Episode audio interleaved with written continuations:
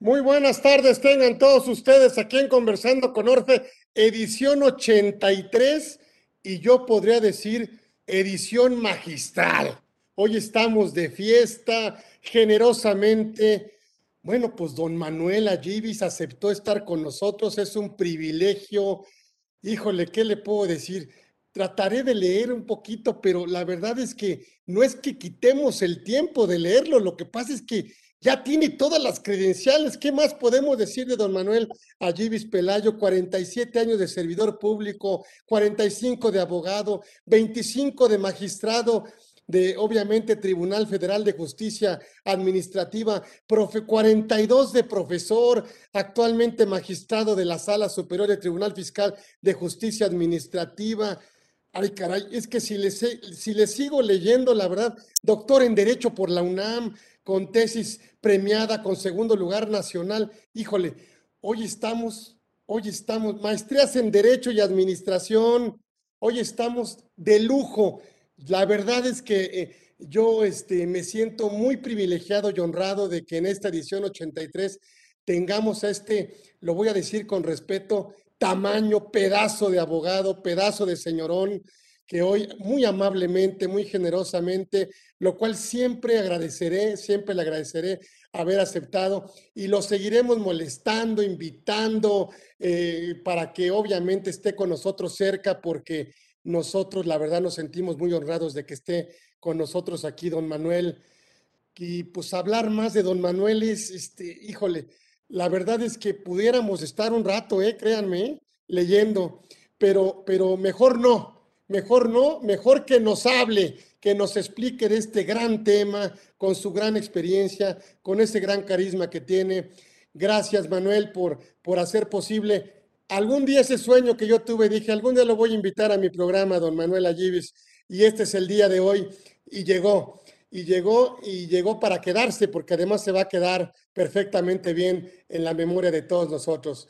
Muchas gracias, Manuel te, eh, te, aprecio, te respeto y gracias. Esta es tu casa, no vienes como, como invitado, vienes como anfitrión. Bienvenido, es tu espacio, es tu casa, tu lugar, tu gente. Adelante. Gracias, amigo querido. Muchísimas gracias, Carlos. Eres mi amigo, te lo reconozco. Pero quisiera, si me lo permites, pues primero agradecerte públicamente por tu amable invitación pero también saludar fraternalmente a quienes nos acompañan por la vía remota y a tu equipo, al que le reconozco esta buena organización de esta plática y de todo lo que el foro, que es ya tu foro, referente en materia tributaria.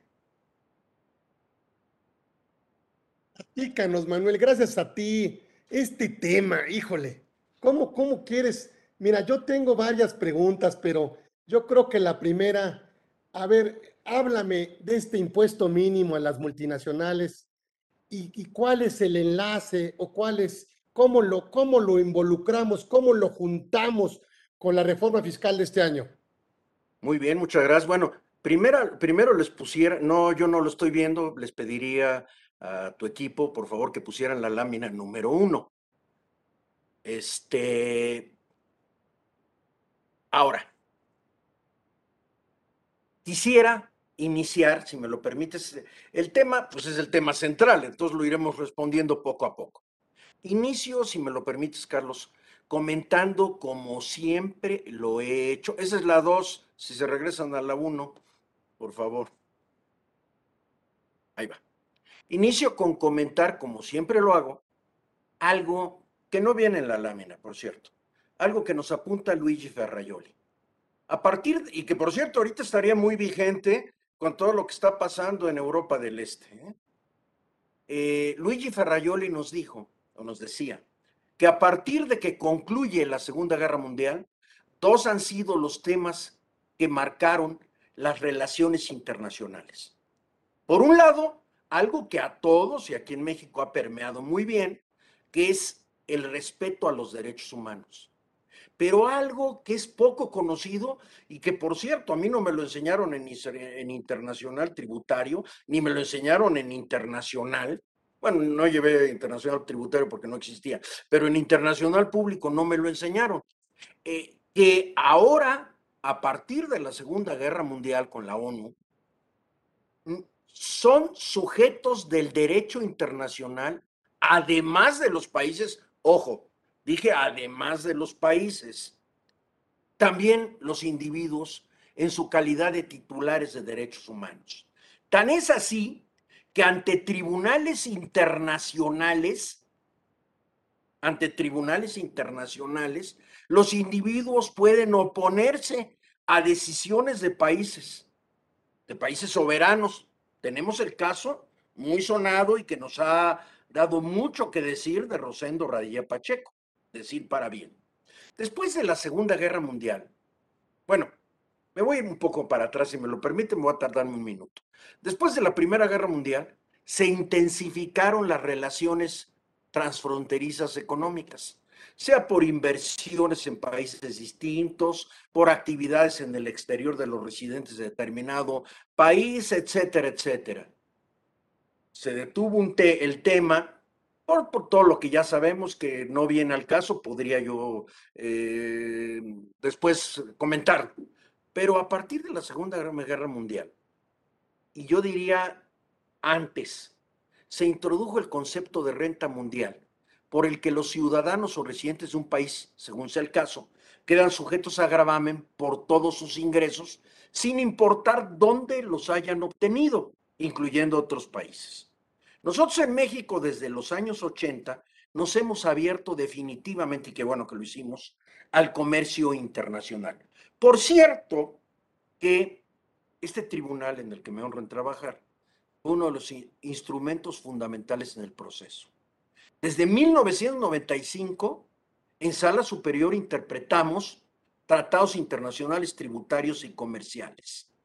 Es un hecho de que si México no se hubiera abierto al comercio internacional en la forma tan decidida como lo hizo, nuestras debilidades serían mucho mayores ahora y mucho menores nuestras fortalezas institucionales y económicas para enfrentar esta pandemia que todavía no termina, que explotó en 2020, pero todavía tenemos secuelas.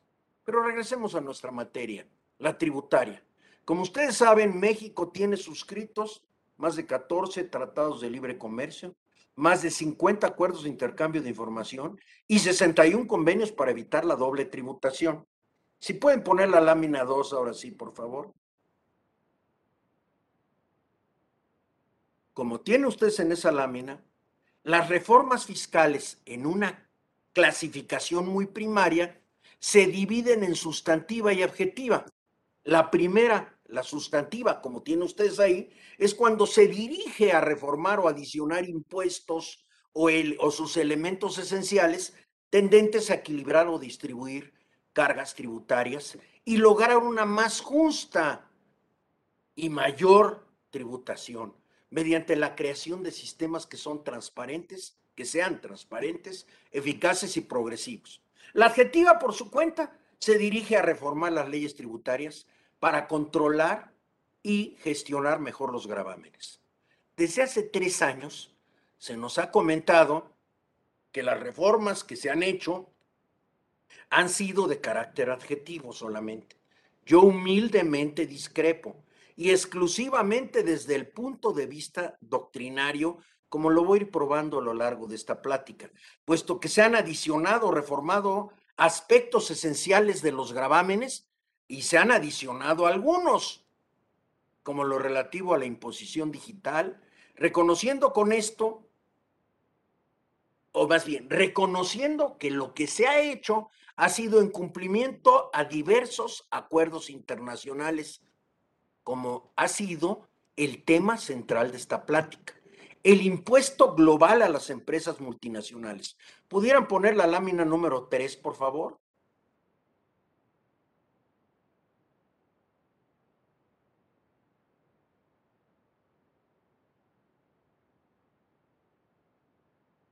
¿Continuó? Por favor, por favor, don Manuel. Bueno, la reforma fiscal para este año siguió los, los derroteros de las dos anteriores, basada en continuar la política que consolide la transformación del país, con el compromiso de no crear nuevos impuestos y combatir frontalmente la corrupción y la impunidad. Aquí yo nada más aclararía que no crear impuestos abarca no solo no poner un nuevo impuesto, algo que se nos ocurra, sino también no subir tasas ni quitar deducciones, puesto que cuando estamos subiendo tasas o quitando deducciones, pues estamos de hecho, de alguna manera, modificando los elementos esenciales de los gravámenes. Es como si creáramos un nuevo impuesto, vamos a decirlo así. Así estamos planteando, y se plantea en la reforma, fomentar la, la reforma 2022, fomentar la confianza a los contribuyentes en el cumplimiento de sus obligaciones, para lo cual se adiciona un inciso J a la fracción primera del 33 del código para establecer como facultad del SAT instrumentar programas para promover certidumbre tributaria y prevención de controversias a través del cumplimiento voluntario y oportuno de las disposiciones fiscales, es así textual, con la participación coordinada, y aquí entra nuestro tema, de países o jurisdicciones con los que México tenga en vigor un acuerdo amplio de, de intercambio de información tributaria. Asimismo, se plantea continuar con la baja de evasión y elusión fiscal. La verdad es que este sexenio ha mejorado mucho el tema. Debo reconocer que desde principios del sexenio, la autoridad tributaria y la Procuraduría hicieron un esfuerzo por disminuir la evasión y han sido exitosos, hay que reconocérselos, allegándose de elementos que antes no tenían, como el actual 5B del código, del cual trataré muy poco, pero trataré así como de todo el tema de materialidad. Otro objetivo de esta reforma, con base en la experiencia de la Administración Tributaria, fue seguir impulsando medidas para simplificar el cumplimiento de las disposiciones fiscales y al mismo tiempo fortalecer las herramientas con las que cuentan las autoridades para asegurar el debido cumplimiento de las normas tributarias, incluyendo lo relativo al ejercicio de facultades de la gestión tributaria. ¿Pueden poner la lámina número 4, por favor? De esta forma, se introdujo un elemento de confianza en la relación jurídico-tributaria, pero que dada la importancia de los gravámenes para sostener el gasto público, implica la imperiosa necesidad de que el cumplimiento tributario sea oportuno, espontáneo, adecuado y correcto para que la autoridad pueda cumplir con sus actividades. Estoy hablando para que todo el gobierno pueda cumplir con sus actividades conforme a la teoría de la actividad financiera del Estado. Por eso cobra eh, vital importancia facilitar el cumplimiento voluntario de obligaciones mediante la incorporación de regímenes fiscales simplificados basados en la confianza ciudadana y el aprovechamiento de los medios tecnológicos y otorgar certeza jurídica a los contribuyentes, dando mayor claridad en la aplicación de disposiciones tributarias. Esquemas tributarios simples que a mi juicio fue la columna vertebral de esta reforma, pero yo diría, fue una de las partes de la columna vertebral, porque creo que mi tema fue la otra parte, de la cual se le ha dado muy poca este, eh, difusión, implicando obviamente un, serio esfuerzo por simplificar el pago y hacer más sencillo el cumplimiento tributario. La propuesta este, de este año se basó, la siguiente lámina, por favor. La propuesta de este año se basó en la confianza en la ciudadanía y tiene como principal, la siguiente lámina, por favor. Ah, ya, ya la pusieron, perdón. La propuesta de año se basó en la confianza en la ciudadanía y tiene como principales objetivos la simplificación administrativa y el reforzamiento de la certeza jurídica para lograr un mayor y más eficiente y equitativo sistema, un mejor, perdón, y más eficiente y equitativo sistema tributario, que inhiba la evasión y la ilusión en estricto apego a los, a los principios que ilumina el artículo 31, fracción cuarta de nuestra Constitución. Destacan dos, dos ajustes a la ley de renta. Primero, que la creación de este régimen simplificado de confianza, el reciclo para personas físicas con actividad empresarial, profesionistas, arrendatarios y todos los que se dedican al sector primario, que reciban ingresos de hasta 3.5 millones de pesos anuales. Este régimen establece cuotas fijas, que no es ninguna novedad. Hemos tenido cuotas fijas desde los años 50.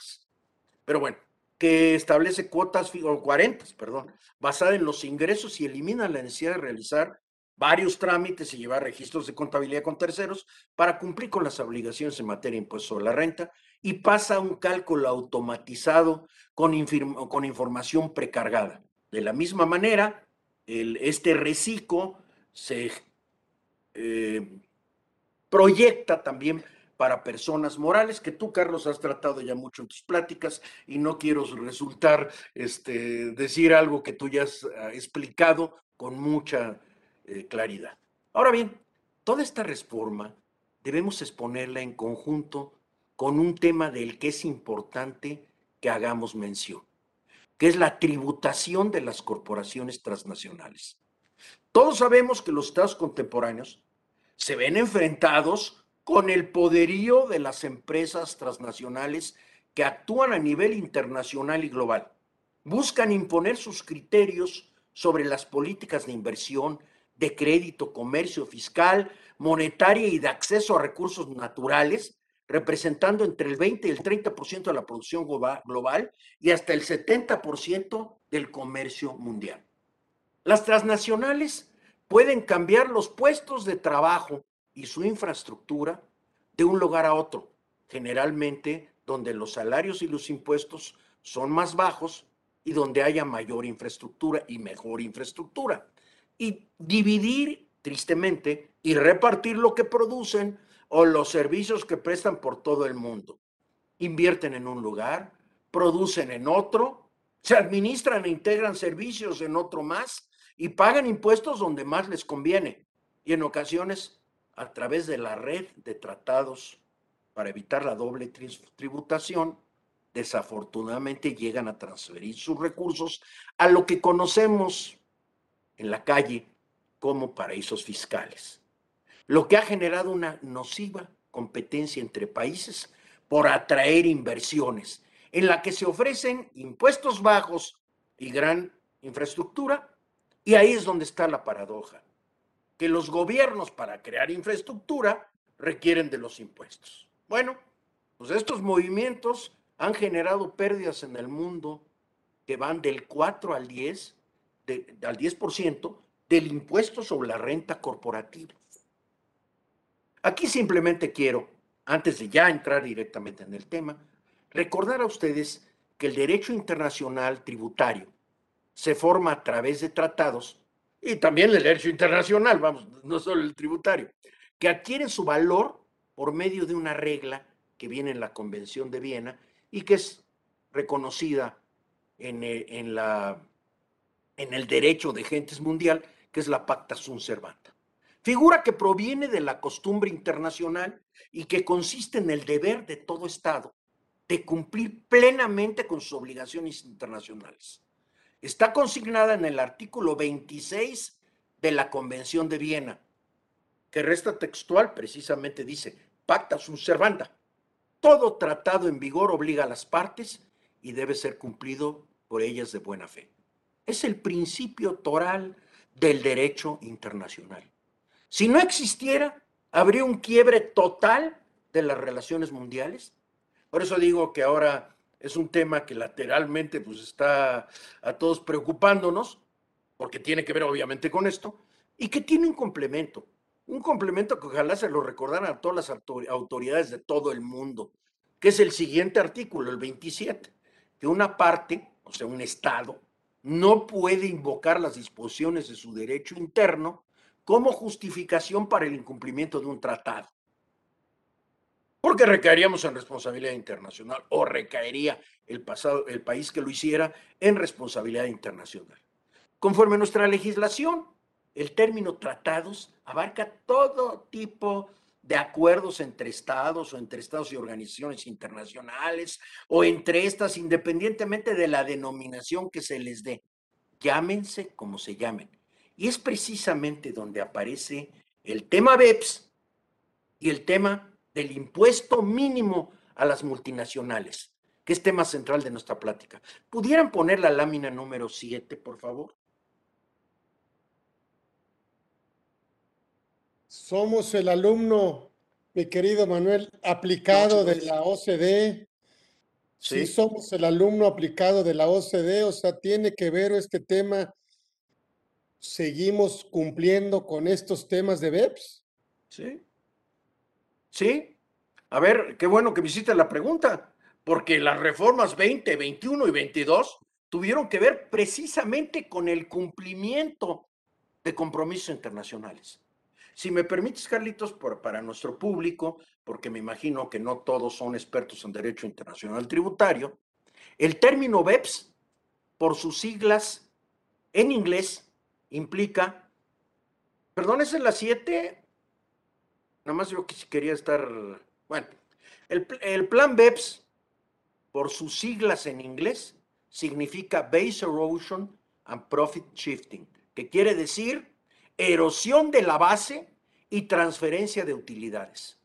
Se refiere a una estrategia global liderada por la OCDE para evitar las estrategias de las empresas multinacionales, precisamente lo que comentábamos, que explotan huecos o incongruencias, vacíos normativos a nivel internacional que permiten que los beneficios de las empresas desaparezcan o sean trasladados artificialmente hacia jurisdicciones de baja o de nula tributación, los paraísos fiscales, en las que se desarrolla una escasa o inexistente actividad económica. Esto este programa BEPS se realizó por la OCDE junto con el G20 y el G7, y obviamente pues uno, uno abarca el otro, y al principio 60 países. Aunque al final, como veremos después, unió a casi todos los países del mundo en lo que se ha denominado marco inclusivo para reaccionar contra la evasión y la ilusión internacional. Por eso se llama inclusivo, porque incluyó a prácticamente todo el mundo para impedir la utilización abusiva de convenios y la doble no tributación, así como para lograr coherencia en todas las reglas internacionales y un transparente ambiente tributario a través de 15 acciones, y para eso les ruego que pasen la lámina número 8, por favor. La acción 1, lo tiene ustedes ahí, es la más importante, se refiere a la economía digital. Las acciones 2 a 5, a la alineación económica en el mundo y buscar que se alinee también la base imponible de las 6 a la 14 cuestiones de seguridad jurídica y transparencia que obviamente abonan para evitar el, el treaty shopping. Que es, treaty shopping, imagínense qué es. Es alguien que agarra un carrito de súper y va a buscar cuál es el tratado que más le conviene y si no es parte de ese tratado, busca cómo ser parte de ese tratado. Eso es el, treaty shopping. Pero tenemos el número 15, que es la joya de la corona. Aquí voy a hacer un paréntesis. Es la joya de la corona. Lo suscribimos, pero tiene más de tres años durmiendo el sueño, el sueño de los injustos en el Senado, porque no lo han aprobado. Bueno, pero a ver, es la joya de la corona, ¿por qué? Porque es un instrumento multilateral que busca una rápida modificación de la red global de tratados y busca modificar, que, bueno, que modifica simultáneamente convenios bilaterales ya vigentes. Hay que reconocer que la red de tratados en el mundo es de más de 3.000 tratados.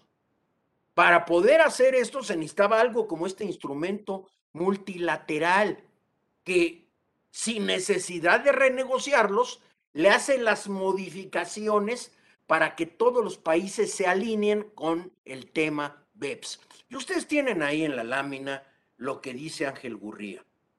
compatriota nuestro que dirigió muy bien la OCDE y que es el responsable de todo esto, ¿eh? es el que lo creó. Tiene un año apenas que salió, un poquito menos, no sé, no me acuerdo bien.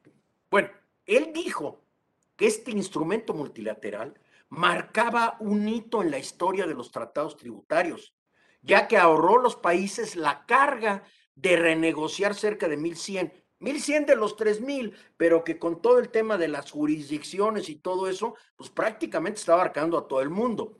Y dice, significa mayor certeza y predictibilidad para los negocios y un mejor funcionamiento del sistema tributario internacional para beneficio de los ciudadanos de los países. El, 15, el 5 de octubre de 2015, la OCDE presentó un paquete definitivo de las medidas BEPS, donde se dio el punto de arranque para su instrumentación. Todo iba muy bien hasta esta crisis por la pandemia. Reitero, qué tristeza este instrumento multilateral que es tan difícil de aplicar. Si tuviéramos tiempo, que no lo tenemos, Carlos, y no me atrevo a hacerlo ahorita, simplemente explicar cómo se interpreta el instrumento multilateral, que si dice aquí, que si dice de una forma y dice de la otra. A ver, es, es lo que deberíamos estar discutiendo ahorita, no discutir si se firma o, digo, si se ratifica o no por el Senado. Pero bueno, está en el Senado. No estoy criticando al Senado, tiene cosas más importantes que hacer.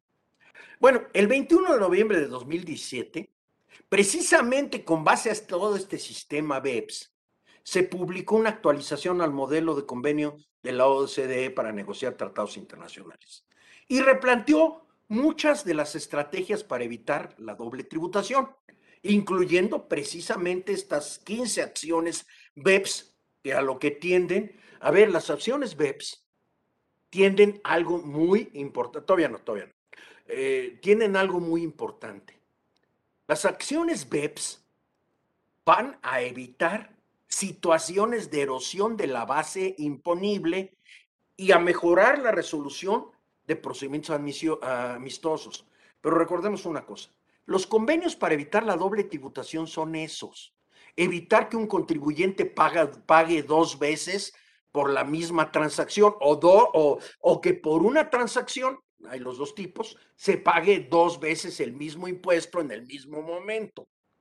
Pero no, no tiene nada que ver con un fenómeno que se estaba generando por la mala utilización, que es un fenómeno que suena, el nombre suena rarito, doble no tributación. Pues precisamente el tema era esto, que utilizando mal los tratados, se llegaba a que no pagaban en ningún lado. La idea no es esa. La idea es que se pague una sola vez el impuesto, no que no se pague en ningún lado. Bueno, pónganla ahora sí la lámina número 9, por favor. Es en este contexto que se enmarcan las reformas 2020 y 2021. Ahorita paso a la 2022. Se dijo en los portales oficiales que la finalidad era, en ese momento lo, lo difundieron por todos lados.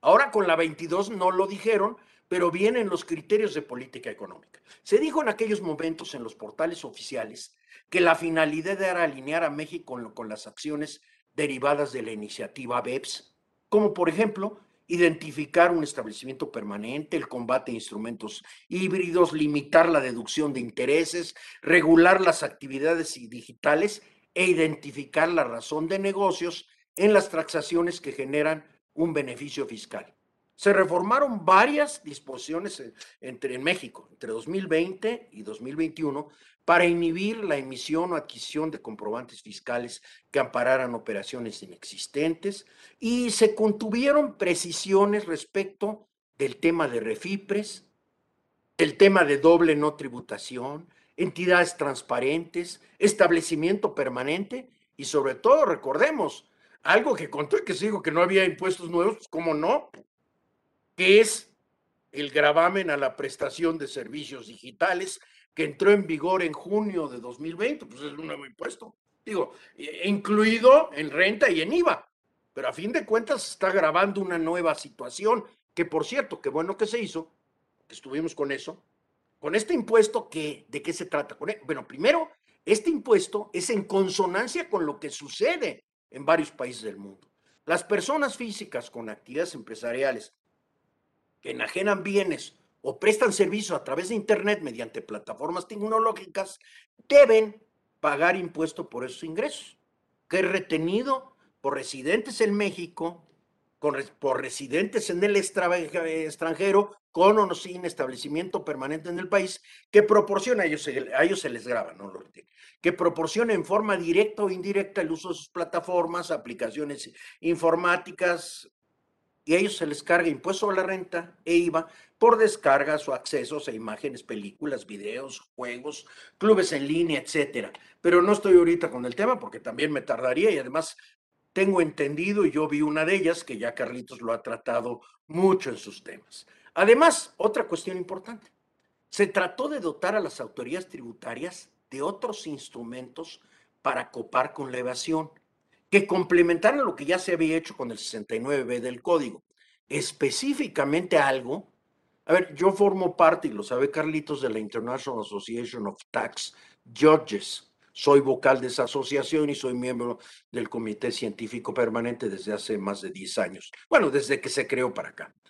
Y hay uno de los puntos que siempre presumían ellas, eran sus cláusulas generales y específicas antielusión. Nosotros nada más podíamos eh, presumir de las que venían contenidas en los tratados para evitar la doble tributación. Pero ahora con el reciente artículo 5 bis del código, pues se generó una regla general antielusión, que las reglas generales antielusión lo que buscan es principios generales que contrarresten una potencial elusión del impuesto. Aquí, aquí hay un tema, ¿eh? porque nunca se discutió con, esta, con la profundidad que se había discutido antes cuando también se quiso modificar el quinto. El tema de la prevalencia del fondo sobre la forma, que por cierto es un tema del sistema jurídico anglosajón. Muy diferente el tema al abuso del derecho que se aplica en Alemania o en España. De hecho, para que sea utilizable en un sistema de influencia romano-germánica, pues también se decían los que somos puristas, o decíamos los que somos puristas, bueno, pues entonces ya que vamos a hacer un cambio o vamos a transportar una figura del derecho anglosajón, pues también debemos trasplantar el derecho anglosajón esa previsibilidad jurídica que tienen ellos. la desaparición total del solve repete y las garantías y obligaciones que el contribuyente tiene en sistemas anglosajones. Ahora, yo, yo soy un enamorado del sistema romano-germánico, entonces qué bueno que no, no se ha hecho. Pero decíamos, bueno, están transportando figuras, pues vamos. El quinto bis, bis, y solo lo menciono lateralmente, por lo amplio del tema, es una regla general anti-ilusión que establece un nuevo concepto. Bueno, no es nuevo, pero para efectos de esto sí, el concepto de razón de, razón de negocios estableciendo que los actos jurídicos que carezcan de razón de negocios y que además generen un, es IE, y que generen un beneficio fiscal directo o indirecto, tendrán los efectos fiscales que correspondan a los que se habrían realizado para la obtención del beneficio económico razonablemente esperado. Y ahí dice qué quiere decir razonablemente esperado. Y, y dicen, no hay razón de negocios cuando el beneficio económico sea menor al beneficio fiscal o cuando se pudo haber realizado por menos con menos actos jurídicos. Esto obviamente tiene mucho que ver más que a nivel nacional, a nivel internacional, porque precisamente es donde entra todo el tema del treaty shopping y de la ilusión internacional. Por cierto, fuimos de los últimos países en adoptar e importar estas reglas generales. La lámina 10, por favor. Bueno, pues ahora estamos entrando con algo que discutíamos algo Carlitos y yo, que era el tema BEPS y los dos pilares, porque es de donde sale el tema que está ahorita a punto y que está a punto de instrumentarse. Entramos de lleno. Una propuesta muy importante, que es fundamental y que quiero comentar hoy, ya que pronto será una realidad, es el establecimiento de un impuesto global, que era lo que me preguntaba en un principio Carlitos, que tiene que ver con el tema. El establecimiento de un impuesto global mínimo a las multinacionales. ¿Por qué? Por lo que comenté hace un rato, la competencia nociva de los países para atraer inversiones, todos dando impuestos más, más bajos, salarios más bajos, este, mayor infraestructura, cuando, perdón, si quieren dar mayor infraestructura, pues tienen que tener eh, alguna, algún gravamen que les permita hacerlo. Bueno, es una competencia nociva. Tan es una competencia nociva que la ICRICT, la ICRICT es una organización que se llama International Commission for Reform of International Corporate Taxation, es decir, la Comisión Internacional para la Reforma del Impuesto Corporativo Internacional. Tiene como miembros esta organización a los más distinguidos economistas de izquierda, Joseph Stiglitz, Thomas Piketty y varios más. esta organización pide que a las multinacionales, fíjense hasta dónde llegan, ¿eh? lo que están pidiendo ellos, se les cobre un solo impuesto y que se dividan los recursos entre los países involucrados, obviamente con cierta compensación a los países de la fuente, pero logrando que tributen una vez. Ah, aquí hay un cache, ¿eh?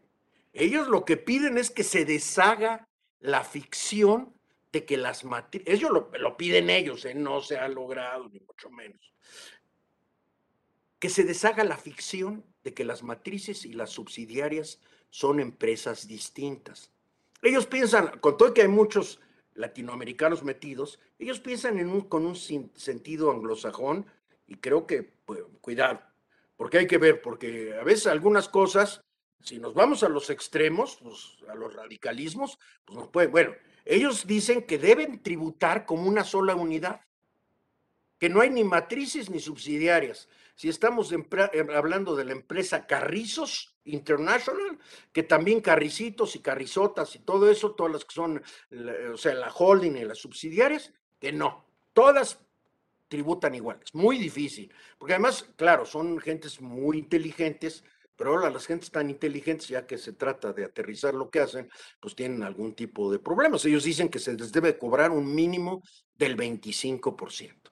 La OCDE pretende algo parecido, pero mucho menos ambicioso, que está básicamente dirigido a lo que trata nuestro tema, al impuesto mínimo global a las empresas multinacionales. Les voy a dar un poquito de historia, pero es muy reciente. El primero de julio de 2021, siguiendo con el programa que se había iniciado en 2020, 130 países y jurisdicciones integraron, se integraron en un plan de reforma fiscal internacional cuyo fin es reformar las regulaciones fiscales internacionales y garantizar que las empresas multinacionales paguen un, porcentaje justo de impuestos donde quiera que operen. La lámina 11, por favor.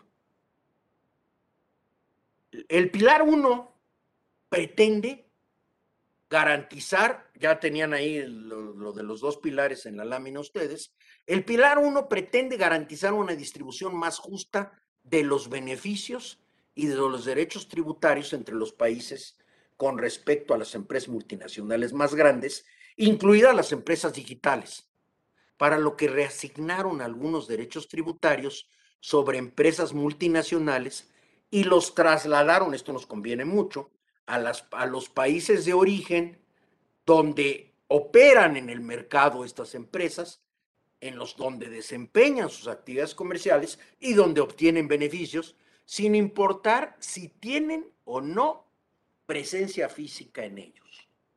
El pilar 1 incluye entonces, como lo tiene ustedes en la lámina, la asignación de los derechos a ejercer la potestad tributaria entre jurisdicciones, zanjando ese anhelo de todos los que nos dedicamos al tributario internacional, de que se especifique claramente a qué país, al de la fuente, al de la residencia o al de la nacionalidad, es al que le toca recaudar.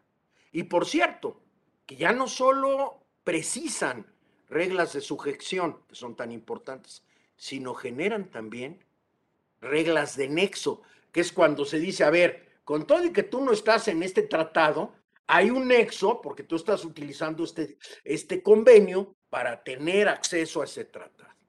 La lámina 12, por favor. Al segundo pilar como viene ustedes ahí, y no es un error eh, digital que se le puso Globe así con mayúsculas y minúsculas, ¿eh? se le conoce precisamente como, como propuesta Globe, porque es Global Anti-Base Erosion, es decir, se refiere al resto. En el primero era a quién le toca grabar, en el otro dice, es el resto de los temas BEPS, el resto. En especial desarrollar reglas que permitan a una jurisdicción grabar cuando la otra jurisdicción, que es la que debería grabar, no ejercita su derecho original.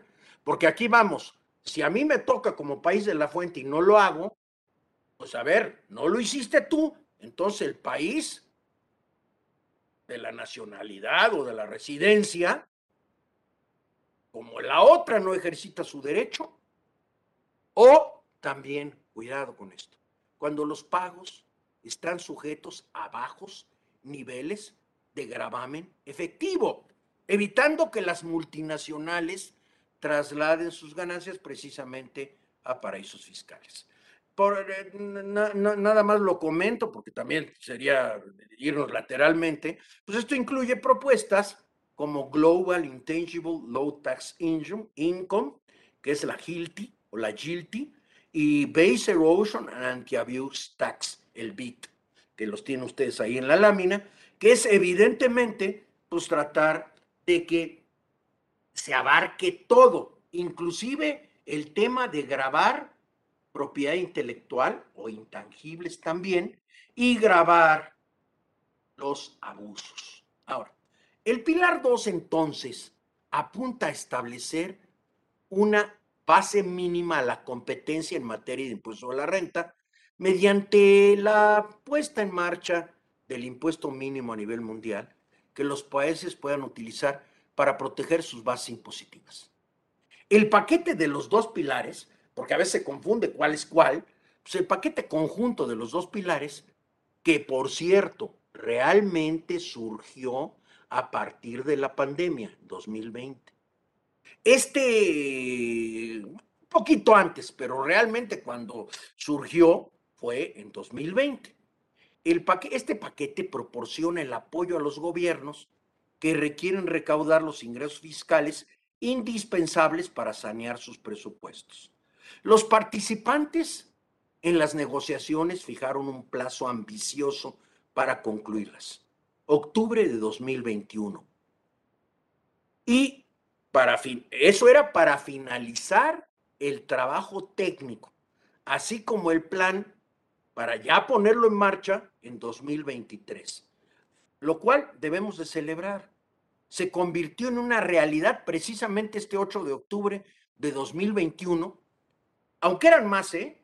pero le faltaron, eran 141, pero total, firmaron 134 países el acuerdo para establecer un impuesto mínimo global a las empresas multinacionales del 15%. Esto generará una recaudación tributaria adicional, subrayo lo de adicional, global de unos 150 mil millones de dólares. Eso es lo que se va a recaudar en todo el mundo en forma adicional. Y por cierto, a México le va a tocar una buena tajada de esto. Va a ser aplicable a empresas cuya cifra de negocios supere los 750 millones de euros. Todavía falta. Bueno, sí, Qué bueno que ya la pusieron, ya no las voy a decir. Este,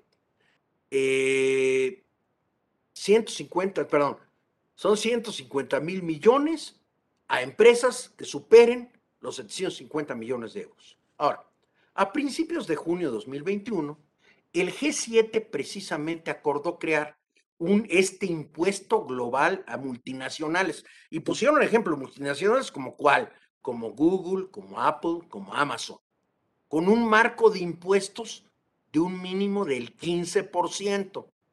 La idea era cerrar lagunas fiscales transfronterizas que se utilizan para pagar menos impuestos.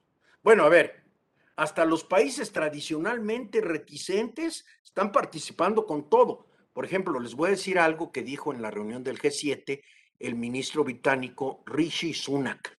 Él dijo que los ministros de economía del G7 alcanzaron un acuerdo histórico para reformar el sistema fiscal mundial con el fin de adaptarlo a la era digital global.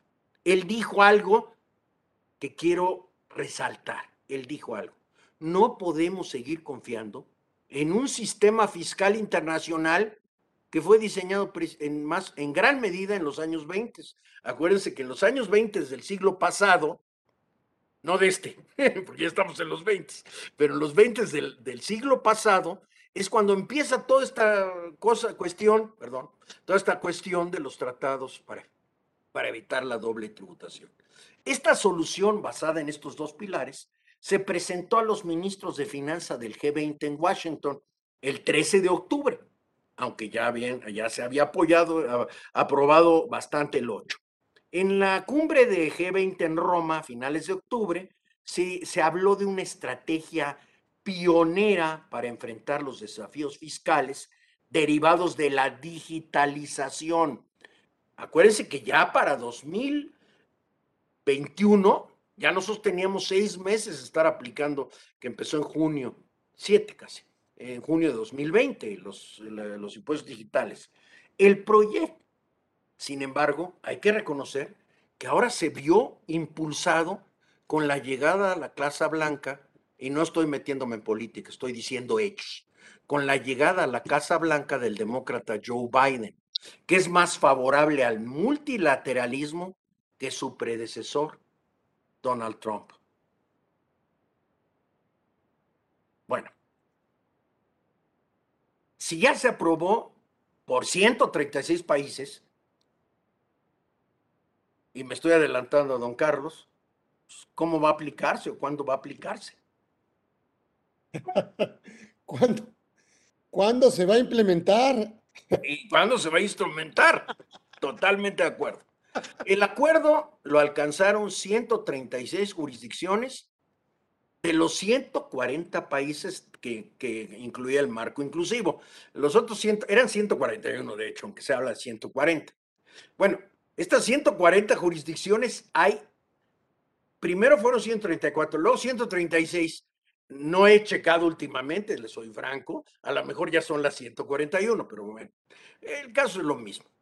Reasignará más de 150 mil millones de dólares de beneficios procedentes de alrededor de más de las 100 mayores y más rentables empresas multinacionales a países de todo el mundo, lo que ocasionará que esas empresas paguen la parte equitativa de impuestos que les corresponde, con independencia de dónde llevan sus actividades, y de dónde se generan los beneficios. En el 2022, este año, se va a firmar una convención multilateral para que su aplicación sea efectiva, que es la pregunta de don Carlos, en 2023. Esta consulta ya se dio, se está dando, y está en, elaboración todo el marco general que va a ser el vehículo para instrumentar los nuevos derechos de imposición de todos los países, pactados dentro del marco del Pilar 1. Acuérdense que el Pilar 1 nos dice a quién le toca grabar y qué. Ahora, y suspender y suprimir disposiciones relativas a algunos impuestos y algunas medidas unilaterales. Esto obviamente no solo va a beneficiar a los países del mundo, va a aportar seguridad jurídica, inclusive a las propias multinacionales. Va a atenuar las tensiones comerciales y, el tema fundamental está ahorita en vigor. Se van a desarrollar, de hecho ya desarrollan, ahorita es lo que voy a tratar inmediato, una serie de normas modelo para introducir el Pilar 2 en la legislación interna de cada país, de forma que se haga durante 2022 y ya entre en vigor en 2023. ¿Pudieran poner la lámina número 3? 13, perdón. No 3, 13, perdón. ¿Cuáles son las reglas? Bueno, ahí ya tienen ya en la lámina. La primera ya la tenemos en nosotros. La OCDE el pasado 20 de diciembre de 2021 presentó las reglas de implementación de una reforma histórica al sistema tributario internacional, que garantizará que las empresas multinacionales puedan de alguna manera estar sujetas a este impuesto y está definiendo el alcance y el mecanismo para aplicar bajo el, el pilar 2 esta tasa corporativa mínima global que será fijada, de, bueno, que ya está fijada, va a ser del 15%, pero que se va a instrumentar a partir de 2023. Estas normas modelo del segundo eh, pilar dice la OCDE que nos van a proporcionar, o van a proporcionar, nos van, y que yo fuera parte, les va a proporcionar a los gobiernos una plantilla detallada para que puedan llevar adelante la solución para cómo aplicar el impuesto. Es decir, está abordando principal tema, principalmente el tema de la globalización. Estas reglas, ya nos dijo, y ya lo adelanté, que se va a aplicar a las empresas multinacionales con ingresos superiores a los 750 millones de euros. Y se estima que va a generar alrededor, ya lo dije también, de 150 mil millones de dólares en ingresos fiscales adicionales. Es muchísimo dinero. Multiplíquenlo por 20.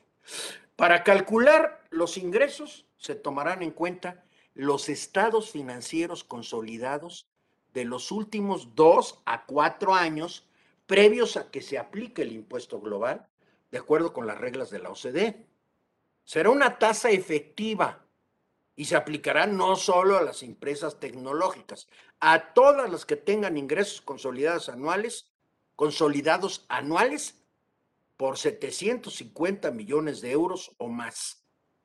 El gobierno de cada país puede requerir información complementaria para verificar la información de las compañías, la que compartirá los demás países que adopten la regla.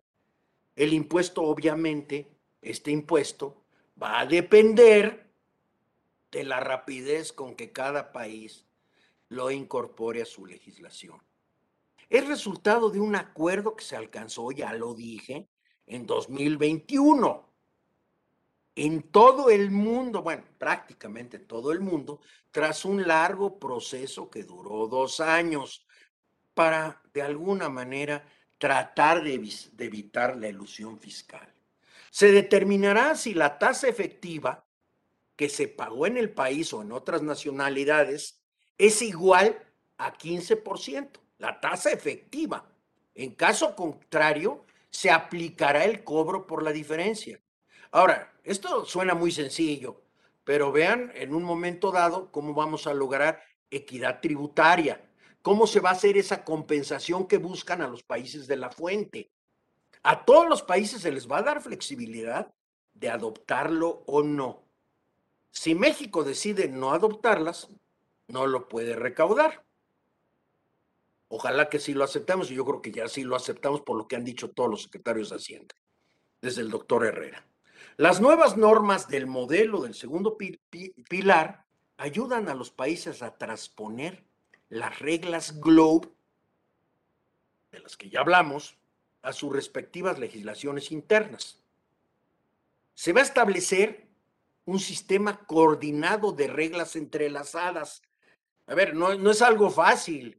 Van a tener, a ver, todos los países van a tener que estar checando esos estados consolidados de dos a cuatro años y luego van a tener que ver qué es lo que han pagado las empresas y luego obviamente van a tener que utilizar estos acuerdos de intercambio de información.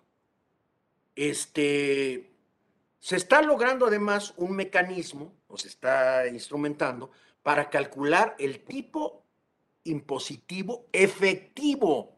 Es muy importante para cada país y el impuesto complementario que se tiene que pagar en cada país. Yo creo que todavía falta mucho. ¿eh? Yo le, he leído dos veces las reglas, muy complicadas. Eh, lo que salió en la en la prensa, pues eso es lo que está por arribita. Un muy buen resumen que hizo la prensa, muy bueno, resalto, pero las reglas están complicaditas.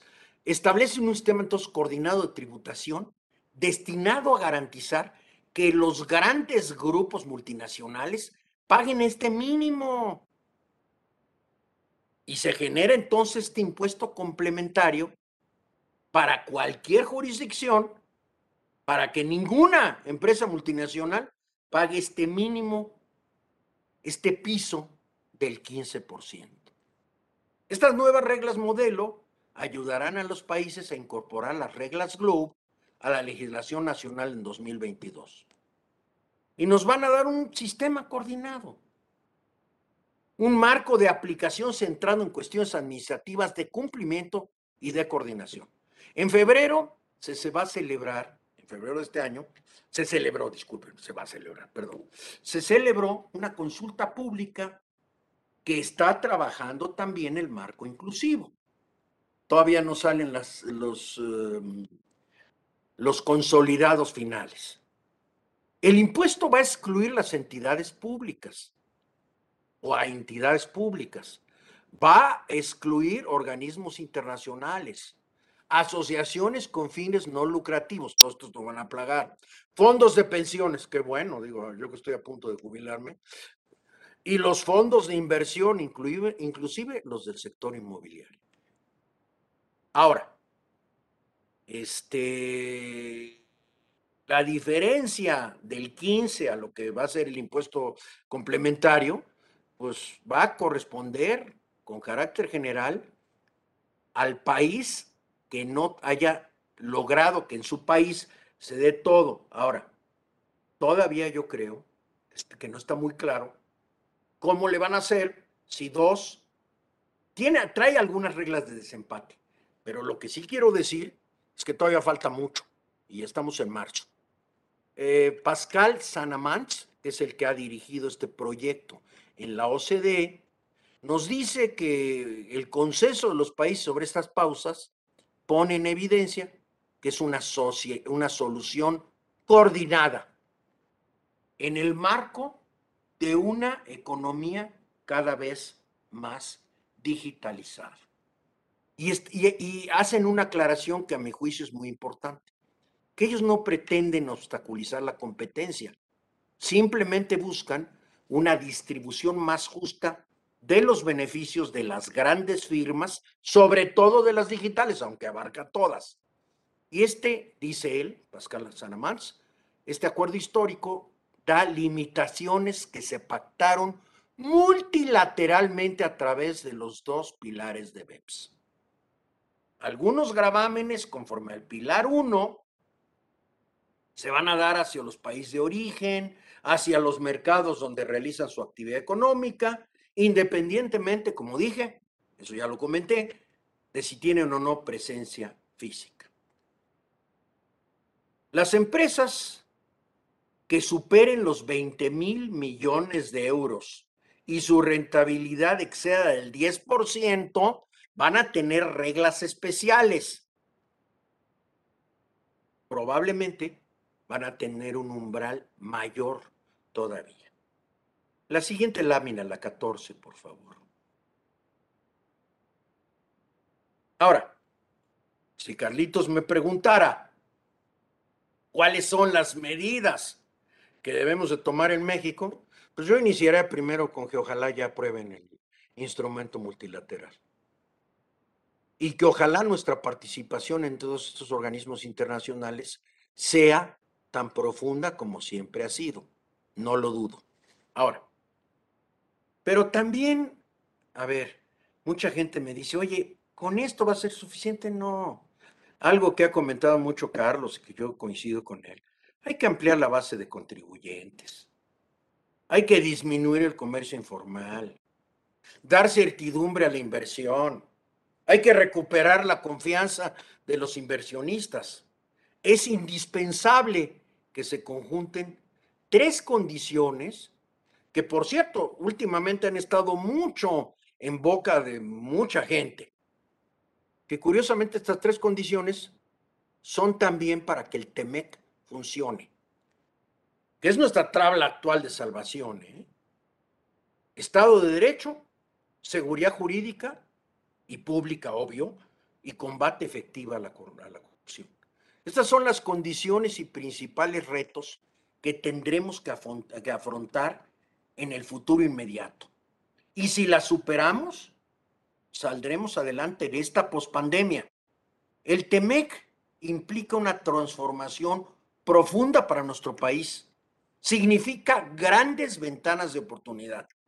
Si con el Telecán crecimos, con el TEMEC podemos crecer más pero solo si honramos el TEMEC. Pueden poner la lámina número 15, por favor, ya estoy terminando. Yo quisiera refrendar algo que he escuchado que también lo ha dicho Carlos. El TEMEC nos puede poner en situación de que nuestros productos sustituyan los de China, Vietnam y otros países en los mercados de nuestros vecinos del norte.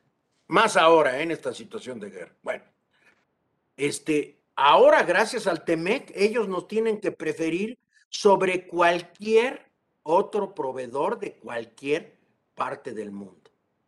En lugar de importar insumos para poder cumplir con cadenas de producción, ojalá ya empecemos a diversificarnos, a reconvertirnos, a transformarnos sobre todo en el ámbito digital. Hay que capacitar a nuestros compatriotas que lo necesiten para que aprovechemos nuestro talento, para que aprovechemos esta eh, enseñanza que nos dio la pandemia, el teletrabajo, aprovechar el boom de las empresas digitales aquí. Ojalá que nuestros vecinos compren más de México, pero eso depende de nosotros. Qué bueno que se están alejando de China, qué bueno que se están acercando a México. Muchas gracias, mi estimado Carlos. Ay, mi querido magistrado doctor, qué bárbaro. Híjole, qué clase, caramba, híjole, qué buen programa, hombre, caray. Vamos a seguirlo invitando. De veras es tener este resumen, este, esta síntesis que nos ha dado eh, don Manuel, magistrado doctor. Bueno, ¿qué les digo yo? Pues ya no les puedo decir nada porque más se, se puede pensar mal. claro que no, ¿eh? se puede pensar mal, ¿no? Pero es la verdad. Hoy tuvimos un gran programa con este pedazo y tamaño de señorón. Y, y, un referente, un referente, créanme en el ámbito jurídico fiscal de nuestro país y en el ámbito de impartición de justicia. Y ahí yo creo que, yo creo que tenemos que seguir trabajando. Y ahí, eh, pues referentes así, personalidades así, yo creo que bueno, por lo pronto estamos en buenas manos, así lo veo yo, y así, y así esperamos que en todas las instituciones pues tengamos gente tan preparada, tan, pues, tan prestigiada. Hoy tuvimos un gran programa, quedará, quedará grabado, quedará para la memoria, sobre todo para las nuevas generaciones. Y yo agradecerte mucho, Manuel, porque generosamente, muy generosamente aceptaste estar con nosotros. Yo más bien agradecerte que me hayas tenido en tu programa, que es tan prestigiado y que yo soy uno de tus escuchas, tú lo sabes. no, hombre, qué bárbaro eres. Entonces, aquí andamos lo vamos a seguir invitando porque ya nos pusieron en otro WhatsApp que, que, te, que, queremos oírte más, que dice, queremos oír más. Yo tus órdenes. Es un honor. Lo vamos a molestar, lo vamos a buscar y, y, y, entonces lo vamos a traer a que nos dé lo que él quiera, lo que él quiera. Entonces yo les prometo eso, que lo voy a hacer así y él, pues por supuesto, siempre, siempre tan generoso, él acepta y, y con su humildad y con su carisma, porque además lo explica muy fácil, o sea, estos temas, híjole, yo andaba yo tomando nota por todas partes. Gracias. Qué amable.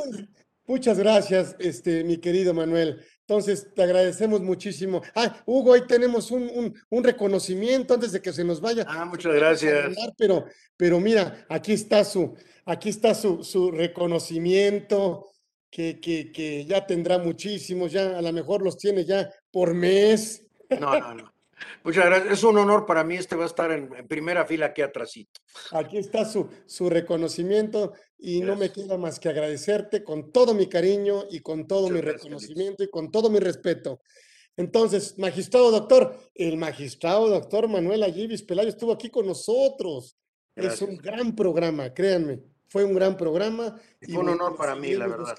Gracias a todos los que se metieron. Estábamos también en YouTube, estábamos también en Instagram, estábamos en las redes. Muchísimas gracias. Hoy fue un gran, un fue un gran día para conversando con Orfe. Gracias, Manuel. Muchas gracias. Nos vemos próximo miércoles de 1 a 2 igualmente. Gracias, un abrazo. Gracias.